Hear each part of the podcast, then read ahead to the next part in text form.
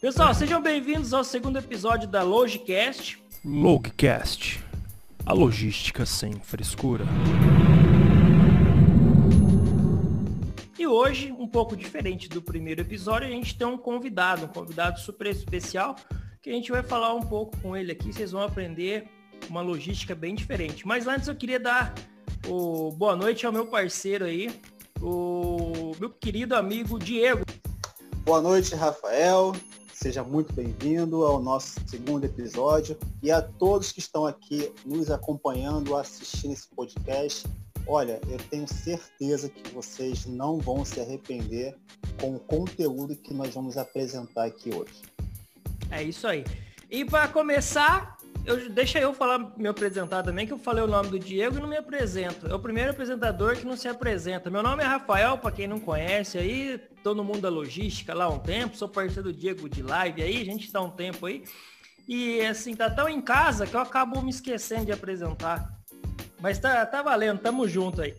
Tá? Então, para dar as boas-vindas pro nosso é, amigo e o nosso convidado, eu vou dar uma introdução básica do que esse cara já fez, mas depois ele vai falar um pouco, porque se eu ficasse falando aqui, o podcast ia ser só de, de currículo dele aí, né? ia ter umas duas horas de podcast, tá? Então, para iniciar, o cara tem 13 anos de logística e ele já rodou mais de 10 países é, trabalhando em offshore, tá? Então a gente vai falar com o nosso querido amigo Marcelo Portela. Marcelo, cara, antes de tudo, obrigado de aceitar o convite. É, boa noite, Rafael. Boa noite, Diego. É, primeiramente, gostaria de agradecer por esse convite. É um prazer enorme estar é, tá participando de um evento de vocês. É, vocês sabem a admiração que eu tenho pelos dois.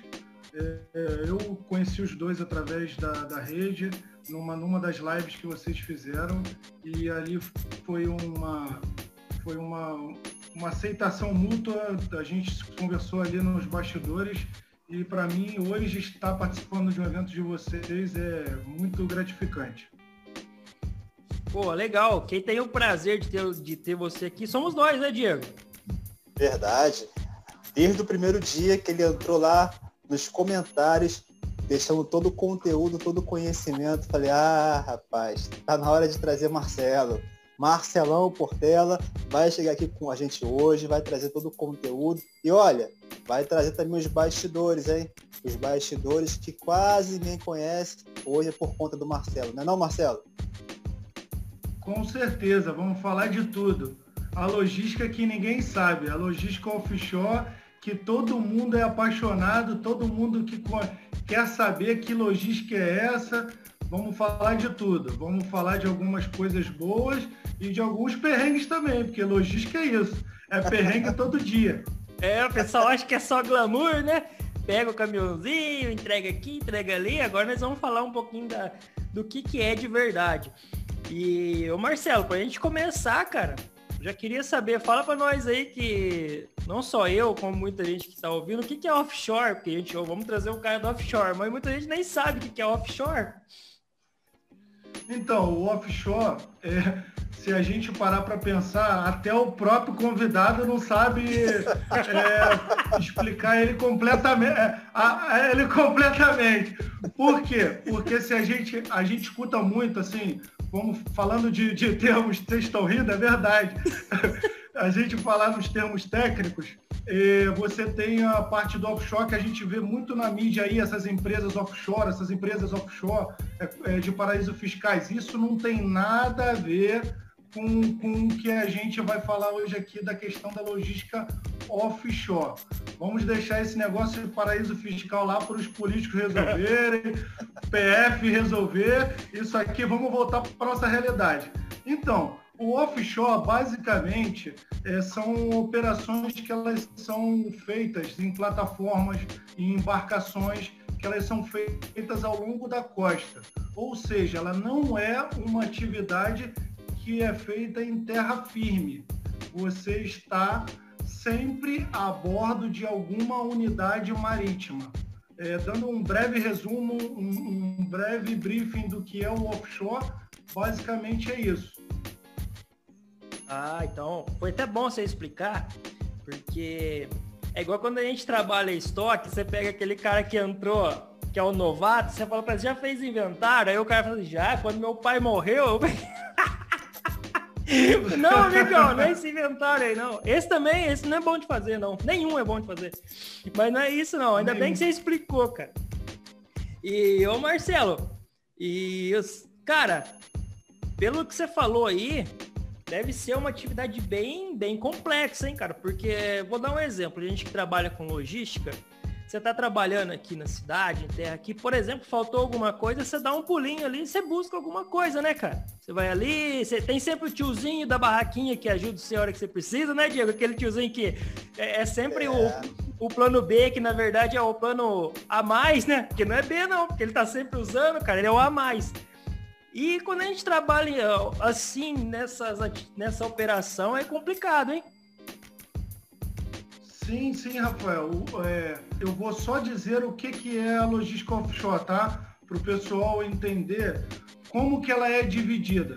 Para mim, no caso, Marcelo Portela, minha opinião, a logística offshore é uma das logísticas mais completas que a gente tem no mercado.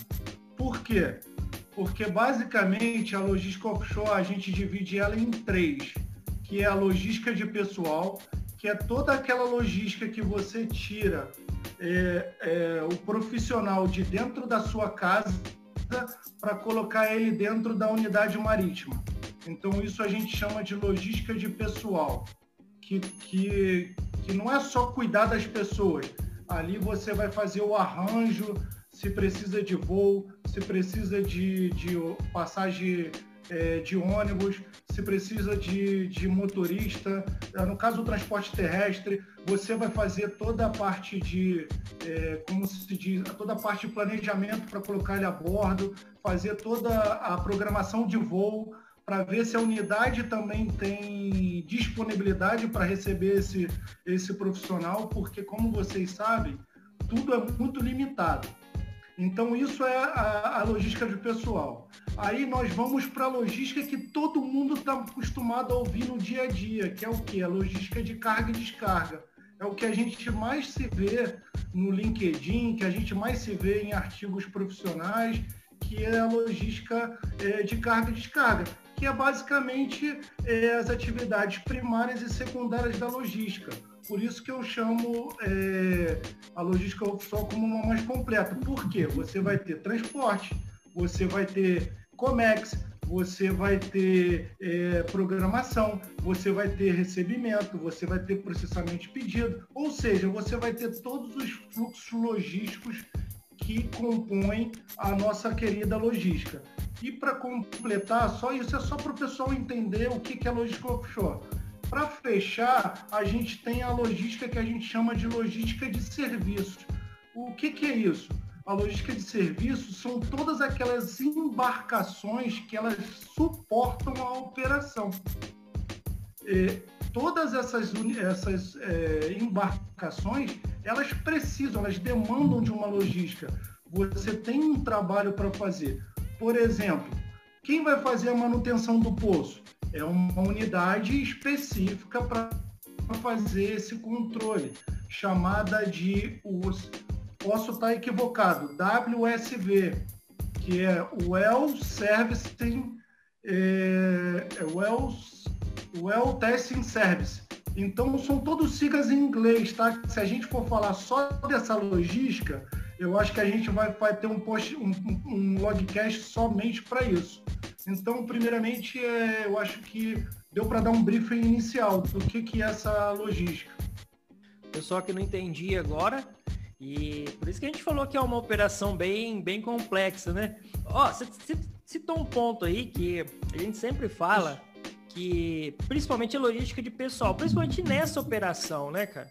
Porque imagina você ficar, você vai falar um pouco mais depois, mas quanto tempo que uma pessoa fica fora de casa, fica em, em alto mar.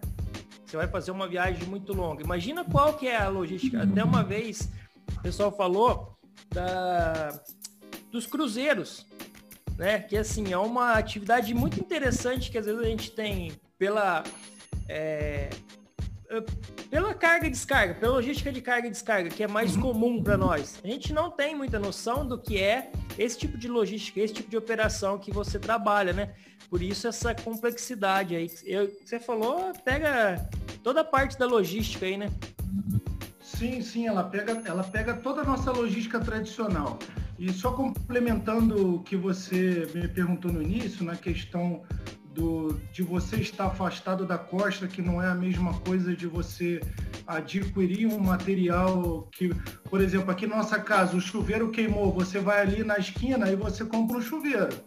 Lá, se você faltar uma resistência, não é assim. Então, você existe todo um planejamento nisso, nisso tudo. O planejamento é a palavra de ordem nas operações offshore. Eu vou te falar da minha experiência, né? Eu sou, eu, como a maioria de vocês sabem, a minha função na plataforma é fazer a gestão de estoque, a gestão de almoxarifado. É, eu faço desde o nascimento do almoxarifado e até a operação. Eu também opero ele. Então, eu já, eu já operei como almoxarife, é, eu já operei como especialista em logística de, de materiais, então eu peguei todas as fases. Lá na obra, quando, quando a engenharia me, me pergunta e, e manda o desenho, olha, dá uma revisada nesse desenho, vê se atende à necessidade, porque nós temos o problema físico nas plataformas. Não é igual você ter aqui em terra, né, em terra firme, que você consegue fazer um armazém da maneira que a sua operação necessita. Lá não é assim. Lá, muitas das vezes, o seu almoxarifado ele vai estar espalhado por um, pela, o navio inteiro. Se não for navio, tem, tem unidade que até nas pernas de sustentação da, da unidade, ali também se faz um almoxarifado. Então, para você ver a complexidade da operação. E como é que vocês operam? Como é que vocês mantêm esse controle? Porque é, está dizendo que em cada local ele é espalhado, né? a, a gestão, é espalhado a, os materiais. Então, como é que vocês fazem esse controle? Através de algum sistema tecnológico? Como é que vocês fazem isso? Então, é usado o WMS. O, o, todo o fluxo de controle é o mesmo que a gente tem aqui em terra firme, né? Eu vou, eu vou citar os termos técnicos que a gente usa, usa no offshore, tá? Para a gente trazer a live para a gente trazer o podcast para nossa realidade. Então, quando a gente está a bordo, a gente nunca chama terra firme, a gente sempre fala onshore. Então, para o mundo onshore, aí o que, que acontece? No mundo onshore, você vai e, e, a gente usa aqui o WMS, a gente usa um ERP como SAP, Oracle, EMOS, esses outros todos. A realidade offshore é a mesma coisa. A gente usa um, os mesmos softwares que se usam para poder fazer o controle e a gestão de estoque. Por quê? Porque é, todo pedido se origina da plataforma mas o recebimento inicial é sempre nas bases de apoio. Então, o sistema precisa falar a mesma língua. Ou seja, eu preciso a bordo saber que o meu pedido já chegou na base, porque se eu tiver uma emergência, eu tenho que solicitar ele para chegar a bordo o mais rápido possível. Eu não, eu não posso esperar muitas das vezes, aquele cluster. Vocês, eu acho que vocês já ouviram falar no cluster de, de programação das embarcações. O que, que é um cluster? É, uma, é a janela que a gente tem entre uma embarcação e outra. Ou seja, se hoje eu recebi na, na terça-feira uma embarcação, o meu cluster pode ser daqui a cinco dias a próxima janela. Então eu tenho que ter tudo programado para receber, inclusive as minhas emergências, dentro dessa, desse cluster.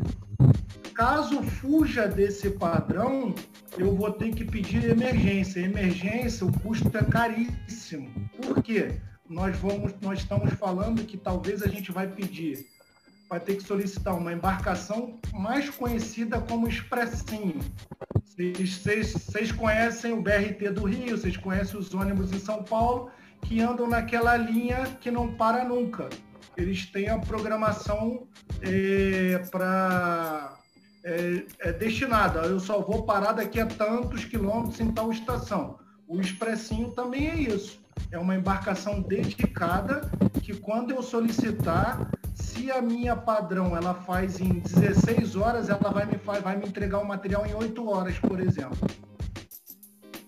Tem uma, eu fico cheio de curiosidade, Marcelo, porque é, o mundo offshore ele é um mundo fascinante, né? Quem, quem passa perto do pier, né? Quem passa perto do porto da sua cidade e vê aquelas obras, né? Aquelas plataformas gigantescas, elas ficam tentando imaginar o que, que acontece lá dentro, né? E aí você diz, dividiu a, a logística offshore em três etapas.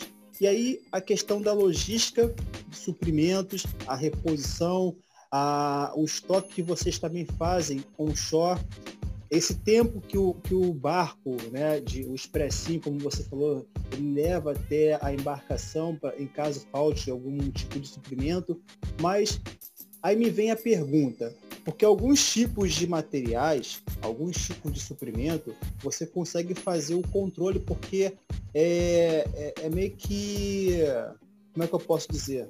Já tem um controle certo, né? Agora, para as pessoas, o consumo a bordo, ele não tem um controle. Por exemplo, digamos que hoje você fez um consumo maior, aquela, aquela, aquela equipe fez uma, uma, um consumo maior. Como é que vocês controlam para não acabar antes do tempo e ter que fazer uma reposição de emergência? Você já passou algum tipo de perrengue desse na embarcação?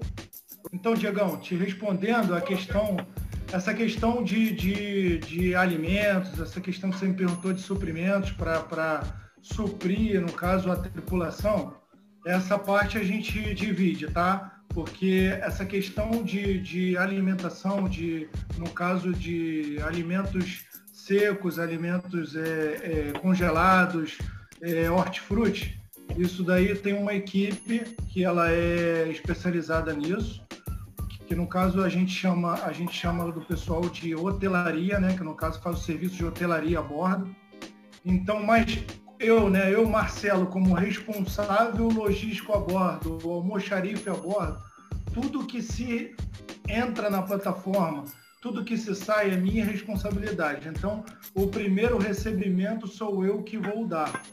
A carga vai subir, a carga vai subir no deck do navio, ela vai ser transferida de um deck, do, do no caso do rebocador, pro, pro deck da plataforma no caso, eu vou assinar, eu que vou ver a documentação, eu vou ver se os parâmetros de controle que o barco fez na questão de, dos, dos contêineres reefer, dos contêineres é, refrigerados, sai tudo, eu, eu vou dar, ver se está tudo ok.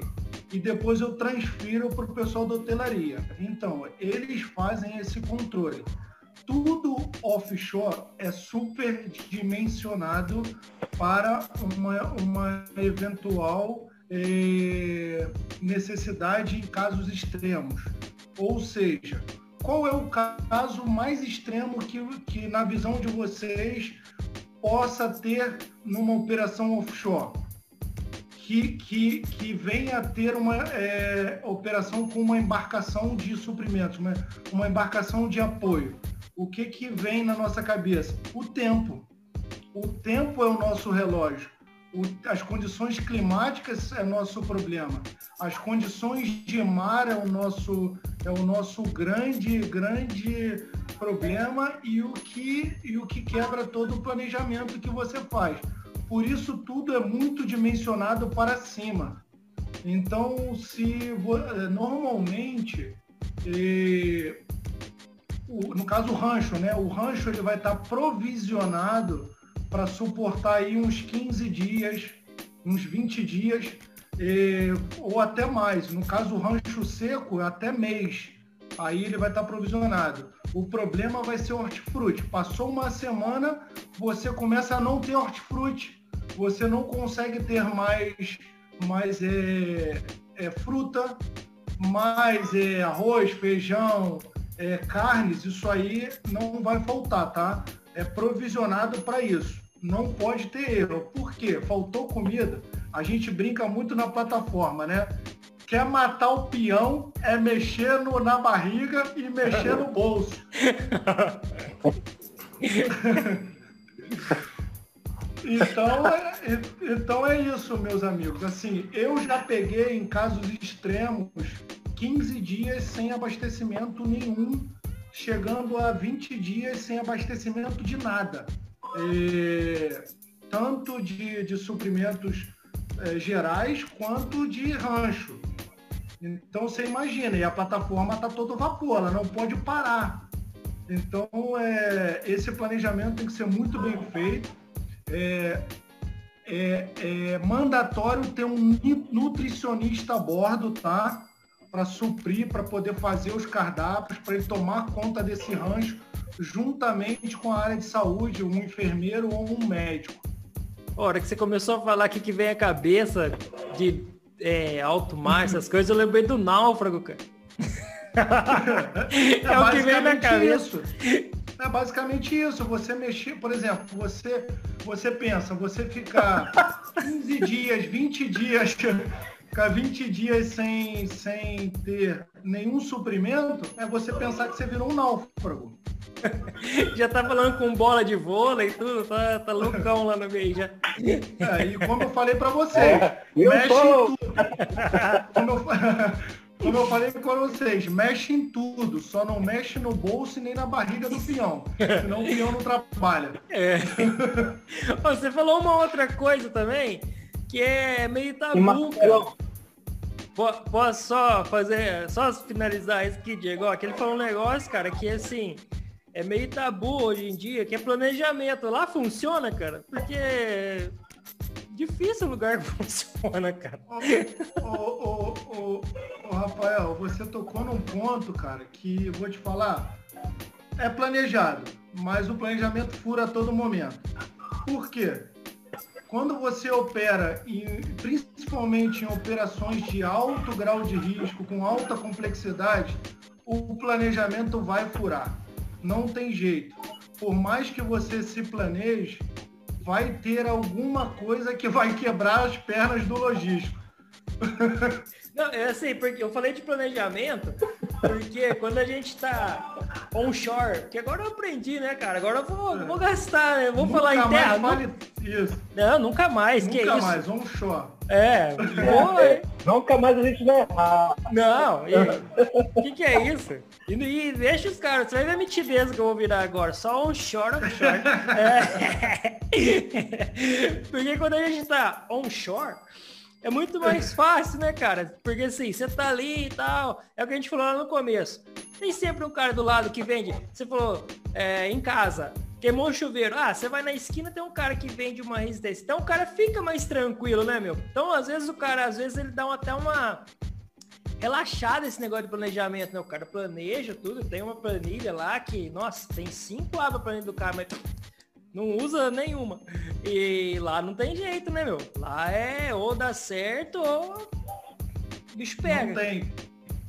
Isso. Por isso que, por isso que offshore, voltando para minha área, né? Por isso que no, no, no ambiente offshore, né? Uma coisa bonita para vocês falarem a partir de hoje. No ambiente offshore. Ah, vou anotar. É, então, no ambiente offshore ou mundo offshore, uma das coisas mais planejadas é o estoque. Por que, que eu te digo que é o estoque? É, normalmente, a gente, nós logísticos que conhecemos um pouco de gestão de estoque, a gente sabe que o estoque hoje é uma das, uma das coisas mais sensíveis dentro de uma, de uma gestão é, macro da, da cadeia de suprimentos. Por quê? Você, você tem muito dinheiro parado, você tem que é, tentar não, que, é, não ter ruptura, você tem que controlar todas as curvas de abastecimento, trabalhar com essa, sazonalidade. Você tem vários fatores ali para poder fazer gestão de estoque. Então, no offshore, a gente não tem muito esse tempo, a gente não tem muito esse parâmetro de resposta. Por quê? É, porque no offshore pode, você pode ter comprado 20 milhões de dólares de estoque, mas pode ter quebrado uma resistência que não fez parte do seu estoque. Que ali você vai perder uma máquina. você vai ter uma máquina inoperante. Então, o que, que acontece? É, hoje a gente vê muito os grandes gurus né, logísticos falam assim, eu não concordo ter muitos estoques, eu não concordo que você é, é, administre muitos estoques, você não pode ter um estoque de segurança, você não pode ter um estoque máximo, você não pode ter um estoque mínimo, você não pode ter um estoque, sazonal. Cara, vou te falar como profissional da área offshore vai lá, vai lá no dia a dia operar para você, você vai desconstruir essa ideia. Se você não tiver uma, uma operação, um estoque de segurança, se você não tiver um controle de um estoque máximo e mínimo, se você também não souber trabalhar o seu estoque obsoleto, aquele estoque nativo, você também vai, vai, vai, vai comprometer o, a sua capacidade de estocagem. Então, é, o, que, que, o que, que basicamente a gente pode dizer? O estoque é a alma da operação. Porque tudo que você for fazer, desde uma manutenção, desde uma parada, desde qualquer intervenção, você vai precisar de um estoque. Até de uma caneta para você escrever, você vai ter que ir no estoque. Então, para mim, eu posso te falar, como profissional da área que estou há 13 anos no Óleo Gás, a alma é o estoque. Se você conseguir administrar seu estoque, você tem 80% de, de, da sua operação é, exitosa. Marcelo, aqui pra gente. Não conta pra ninguém, tá? É só pra gente aqui que tá gravando com você. Já bateu o desespero? Já teve algum momento que você falou assim, caraca, meu planejamento deu e agora não sei o que eu vou fazer. Já bateu aquele desespero, aquele frio na espinha? Porque a gente Várias tá aqui embaixo de vez em quando, não é possível que lá não, não tenha acontecido aquilo lá. Várias vezes. Isso eu acho que quase que diariamente, semanalmente, mensalmente. Eu acho que a cada segundo. Por quê? É, vamos ser sinceros. Quando tem qualquer problema, aonde que a corda estoura? Na logística. Sempre. Por quê? Porque nós somos, nós somos vistos como um custo. Nós não somos vistos como um bem necessário. Nós somos, nós somos vistos como o quê? Um custo. Eu, aí o que, que, o, o, que, que o meu chefe vai falar? Eu investi milhões de dólares no estoque e não tenho a peça, estou com o equipamento quebrado. De quem é a culpa? Marcelo Portela. Várias vezes eu já fui para reunião, vou contar uma vou contar um furo de reportagem para vocês. Uma vez, uma vez me chamaram na base. Aí eu falei assim, aí eu já saí de casa assim, já voltei, já voltei com a lata, é lata, hoje é lata. Ninguém chama lata... para agradecer, né, Marcelo? Ninguém é, chama para dar um obrigado, né? Aí, Nada. Aí a primeira coisa que eu pensei, lata, que a gente fala muito no trecho aí, offshore, tudo no trecho, a gente fala lata é rua, né? É ser mandado embora. Aí eu falei assim, bicho, hoje é lata. Me chamaram para uma reunião na base. Em plena folga, deu ruim. Ninguém vai me dar parabéns. Aí fui, já cheguei, cheguei lá todo desmotivado já entrei, passei, me apresentei, cheguei lá. Aí o meu gerente falou assim, senta aqui, vamos conversar. Aí eu falei assim, sim, vamos, já meio assim com a garganta seca, os lábios já meio. já pensando assim, desculpa, que que eu errei? Já chegou entregando a carteira de trabalho. Ele foi e falou assim, é, aí, foi isso mesmo. Aí ele falou assim, não, Marcelo, o negócio é o seguinte, o que eu te chamei aqui é que a gente teve um problema na operação, a gente investigou, e vocês trabalharam bem, não foi problema de vocês, eu só quero tranquilizar, porque está tendo um burburinho de que a gente escutou ali por boatos que estão buscando uma cabeça. Mas fiquem tranquilos que não é do almoxarifado, tá? Aí sabe quando você faz assim, ó, ufa, sobrevivi.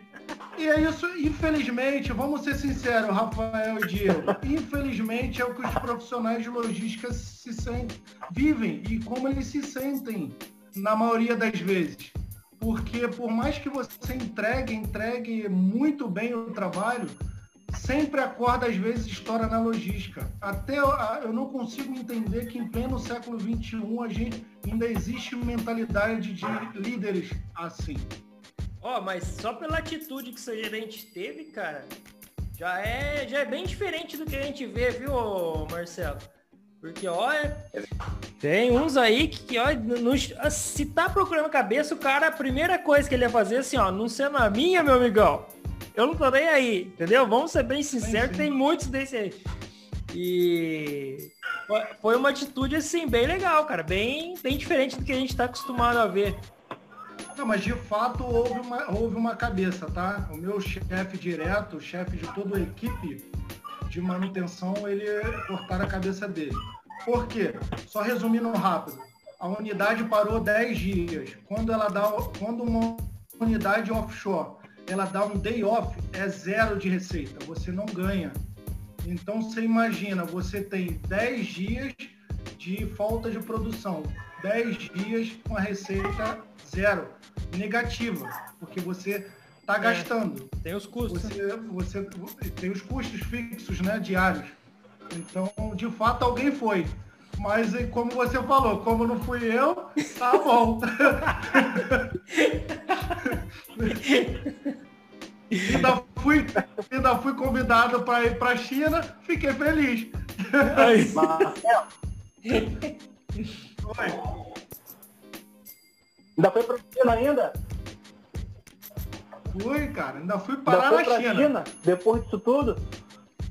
Então vou te cumprimentar em chinês. Ni hao ma. Responde aí, Diego. ah, meu Deus do céu. Ni hao, ni hao, ni hao na China é a mesma... Ni hao, ni hao é a mesma coisa que olá. No ni hao é a mesma coisa que olá. Aí, ó. Ah, aqui. Logicast é cultura. Olá. aí, Não, e agora tá entrando aqui na aqui. Marcelo, é, você falou uma palavra agora aqui em chinês muito importante que me deixou preocupado. Como que vocês faziam a comunicação lá? Né? Porque você disse no início ali que é, não sabia muito, é, não teve né, o, o, os estudos assim, formalmente dentro da escola, o inglês, o, o, outro idioma, e de uma hora para outra você é convidado a ir para um outro país. E como é que você fez para se virar lá, meu amigo? em chinês. Ó, comunicando em português já dá errado, imagina em chinês, cara. Então, posso te, eu posso te devolver a pergunta? O que, que é comunicação? então, Não existe. Ó, vou ser muito sincero para vocês. É, na China, precisamos nos reinventar na questão de comunicação. Por quê? Vou te falar brevemente. Eu mal sei falar inglês. O cara que aprendeu aquele inglês que eu brinco com todo mundo, que é o inglês de índio, é, fui para a China, aí, aí cheguei lá na China, e vou te contar os perrengues da logística até chegar na China, lembrei, muito bom. Saí do Brasil, saí do Brasil, peguei o voo 3 horas da manhã, 14 horas de voo Rio-Dubai, Dubai faz a conexão, mais 7 horas, 8 horas de voo até Pequim. Em Pequim tenho mais uma outra conexão, que Eita, eu chegava é. em Pequim às 2 horas, às duas horas da tarde, local de lá. E chegou em, em Pequim, houve um problema logístico que a aeronave que eu estava, eu tive, eu tive o prazer, né? Posso falar aqui, posso fazer um marketing, né? Eu tive o prazer de viajar a única vez na maior aeronave do mundo, a A380. Eu todo metido. Eu, eu, eu todo metido, cheguei no aeroporto de Pequim, teria que desembarcar às duas horas da tarde. o chinês me erra a logística, não tem parque, parqueamento para comportar 380. Ou seja, ficamos duas horas trancados dentro da aeronave sem ninguém poder sair. Isso foi o primeiro perrengue. Desembarcando feliz da vida, estou em território chinês. Quando pego o celular, não tem WhatsApp, não tem Google, não tem Facebook, não tem Instagram, não tem nada. Tudo que vem da Google, tudo que vem da Google é bloqueado. Tudo que vem da, da, da do Facebook é bloqueado. A China bloqueia tudo. Eu falei, e agora? Será que minha família sabe que sobrevivi? Cara. Aí fui. Aí fui pro, pro, pro último check-in, pra última perna. Todos os voos cancelados. E aí eu te pergunto, Caraca. como que você troca o voo, você pede hotel, se você não sabe falar nem o, se você não sabe falar nem o olá? Já te respondi. Fiquei, fiquei, meu amigo Diegão, de duas da tarde até três horas da manhã da hora local de Pequim, igual uma barata tonta no aeroporto. Aonde o povo corria para um voo e aí eu atrás para ver o que estava acontecendo.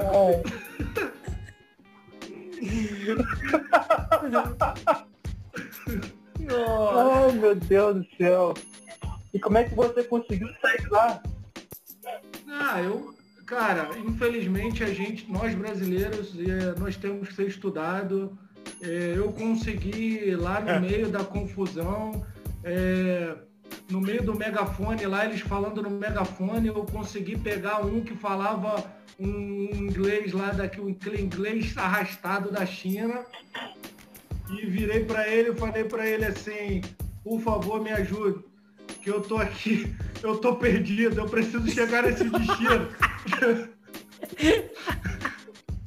A única coisa que eu falava para ele era assim, please help me. I, I need to go, I need to go. Aí ele perguntou, é, ele me perguntou assim, where? Eu respondi pra ele, I don't know where, I just need to go.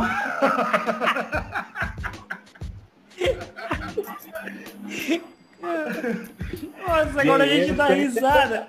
Mas na hora, hein, cara? Imagina, você, não, você tá num lugar que você não. Nossa, você não sabe a língua, você não tem é, tecnologia que ia te ajudar nessa hora, você não tem. Imagina a situação, cara. Não, horrível, horrível. Ó, em- vou te, assim, China, quando a gente, eu saí da China, eu saí assim da Brasil, China, saí com meio receioso.